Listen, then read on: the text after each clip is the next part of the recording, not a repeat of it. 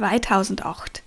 Der Flug nach Australien war gebucht und alles, wirklich alles, ist organisiert und in trockenen Tüchern, wie man so schön sagt. Bei unserer ersten großen Reise hatten wir von der Fahrt zum Flughafen bis hin zur Abholung vor Ort natürlich alles arrangiert. Wir waren vorbereitet und wir freuten uns tierisch, in einem halben Jahr nach Down Under aufzubrechen. Auslandssemester und fremdes Land willkommen. Wir konnten es kaum noch erwarten, bis endlich, endlich die Reise losgeht. Doch zu dem Zeitpunkt wussten wir noch nicht, dass wir am Vorabend unseres Flugs nochmal ganz schön ins Schwitzen kommen würden. Warum und wieso? Das erzähle ich dir in dieser Folge.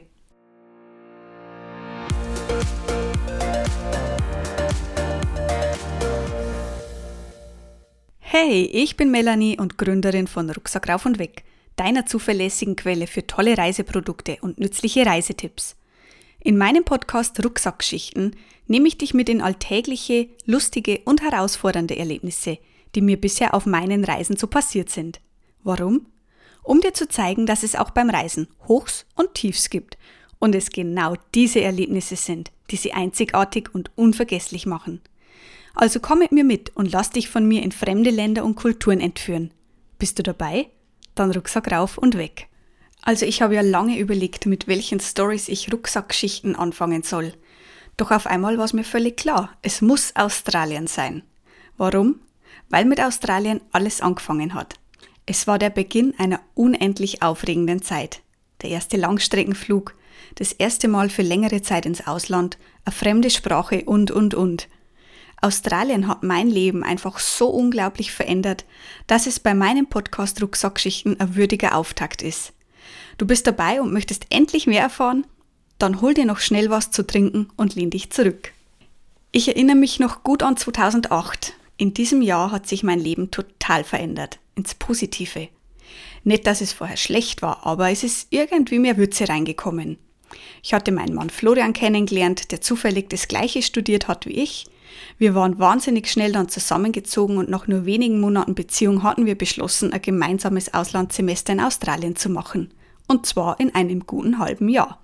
Okay, er hatte zu Beginn unserer Beziehung eigentlich schon alles geplant und organisiert. Und mir blieb daher eigentlich nur die Wahl zwischen mitfliegen oder daheim bleiben. Rate mal, für was ich mich entschieden habe. Genau. Schnell, schnell hatte ich an meiner Fachhochschule noch Prüfungen vorgezogen, wo ich vorher noch nie in einer Vorlesung war. Nur damit ich sie nach dem Auslandssemester nicht hinten dranhängen und ein Zusatzsemester noch machen muss. Wir hatten in diesem halben Jahr beide neben dem Studium total geackert, um uns entsprechend noch ein schönes Taschengeld dazu zu verdienen. Und ich hatte außerdem mein komplettes Auslandssemester noch organisieren müssen, wobei es sich dabei hauptsächlich um die Bewerbung an einer Uni in Brisbane dann gehandelt hat. Und unser letzter und dann auch der letzte gemeinsame Schritt war die Flugbuchung. Das war dann nach nur rund vier, fünf Monaten, nachdem wir ein Paar geworden waren. Ganz schön schnell, oder? Ich kann nicht genau sagen, warum, aber wir wussten beide, dass es klappen würde. Und unser Flug war dann ein halbes Jahr später, im Februar 2009. Für uns beide war es damals die erste große Reise und für Florian sogar der erste Flug.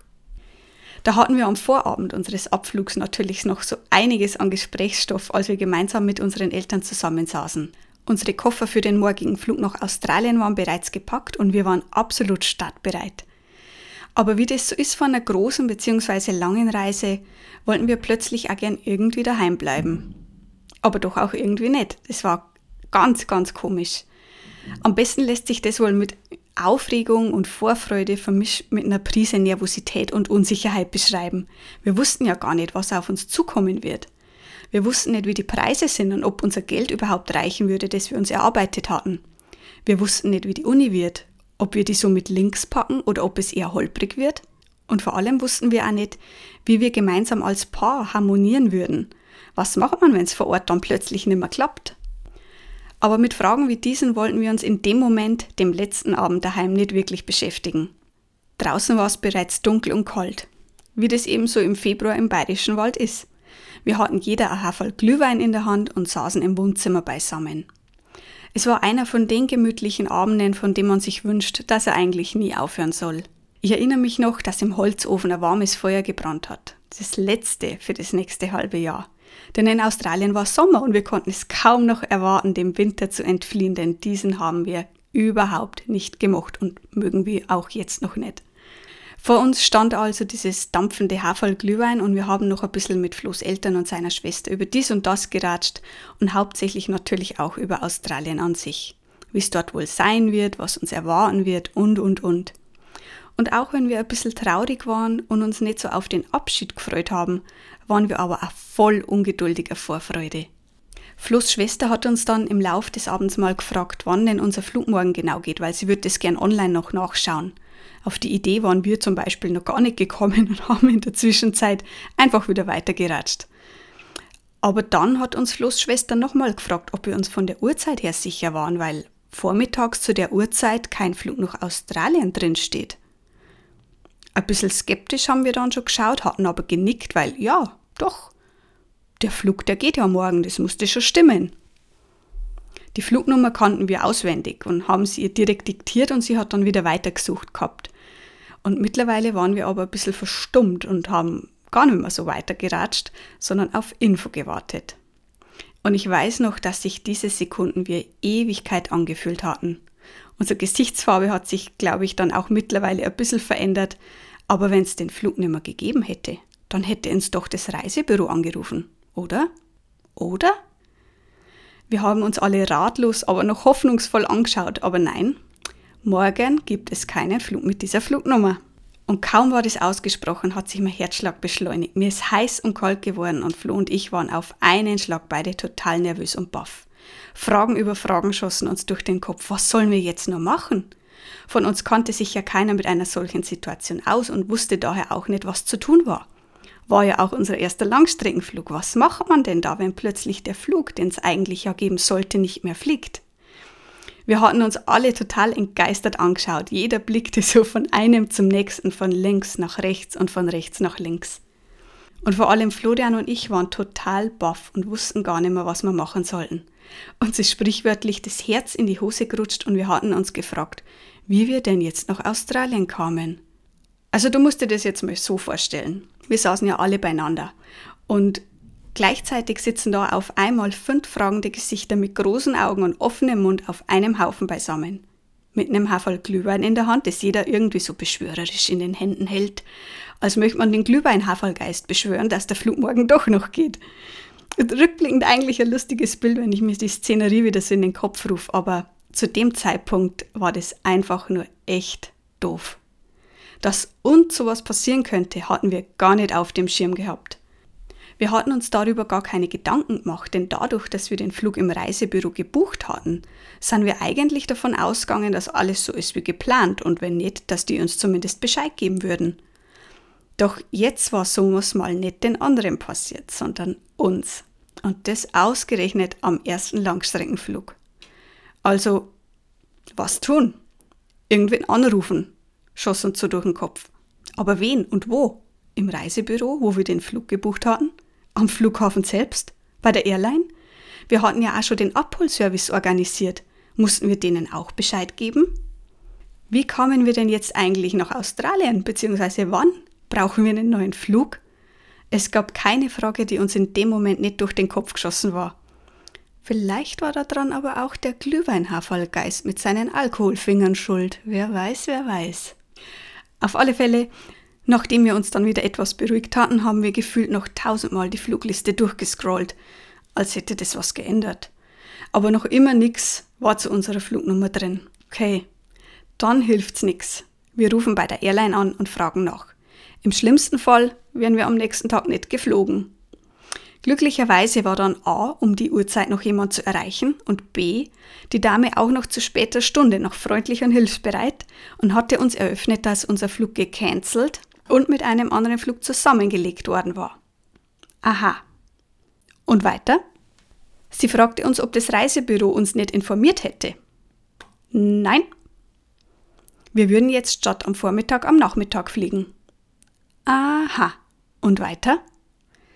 Wir sollten einfach morgen rechtzeitig am Flughafen sein, zum Airline-Schalter gehen, unsere Tickets entsprechend umändern lassen und das war's. Aha. Danke. Erst nach dem Telefonat war uns dann bewusst geworden, dass eigentlich alles beim Alten war und wir morgen fliegen konnten. Außer, dass die Abflugszeit eine andere war und wir einen anderen Flug hatten. Damit konnten wir aber definitiv leben und uns ist erstmal ein riesiger Stein vom Herzen gefallen. Stell dir nur vor, wir hätten den Flug nicht nehmen können. Pff. Aber wie sagt der Bayer, wenn was gut bzw. zu seiner Zufriedenheit ist? Passt. War ja nochmal gut gegangen. Die Umschreiberei der Tickets am nächsten Tag am Flughafen war dann total unproblematisch und unspektakulär, ganz so wie es uns die Dame vom Telefon gesagt hatte. Aber wir haben uns noch lange über das Reisebüro aufgeregt, die unfähig waren, uns diesbezüglich Bescheid zu geben. Hätte theoretisch ja auch anders ausgehen können, wenn der Flug vorverlegt oder komplett gecancelt worden wäre und wir ihn dann wirklich verpasst hätten. Aber alles war gut. Yay! Holt die Fännchen raus!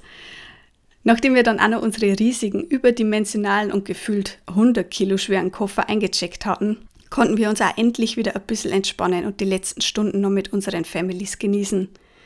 Denn so wie sich das für die erste große Reise gehört, waren wir natürlich überpünktlich am Flughafen, weil man hätte ja zu spät kommen können. Wir mussten dann noch ungefähr drei Stunden oder so, ich weiß nicht mehr genau, aber es war lange, überbrücken. Aber mit entsprechendem Kaffeekonsum und ein paar leckeren Brezen, die in Australien höchstwahrscheinlich ja Mangelware sind, wie wir dachten, war das auch kein Thema.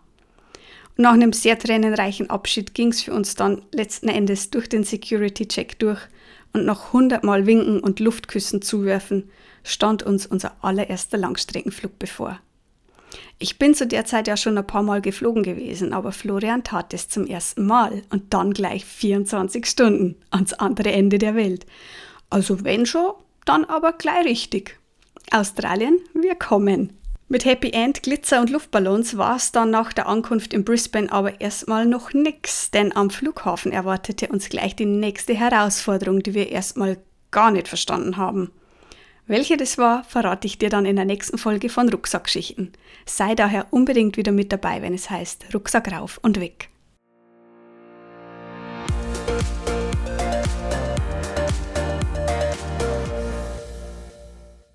So, vielen lieben Dank an dich fürs Zuhören und fürs Dabeisein bei der heutigen Rucksackschichte. Ich hoffe, dir hat es genauso viel Spaß gemacht wie mir. Wenn ja, dann lass mir gerne eine liebe Bewertung da oder melde dich zum Rucksack rauf und weg Reisetelegramm an.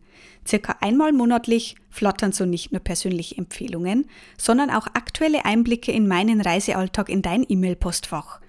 Und wenn du auf der Suche nach klar strukturierten und übersichtlich aufbereiteten Produktempfehlungen und Reisetipps bist, dann klick dich mal rein auf www.rucksackraufundweg.de. Schreibt man übrigens mit Bindestrichen.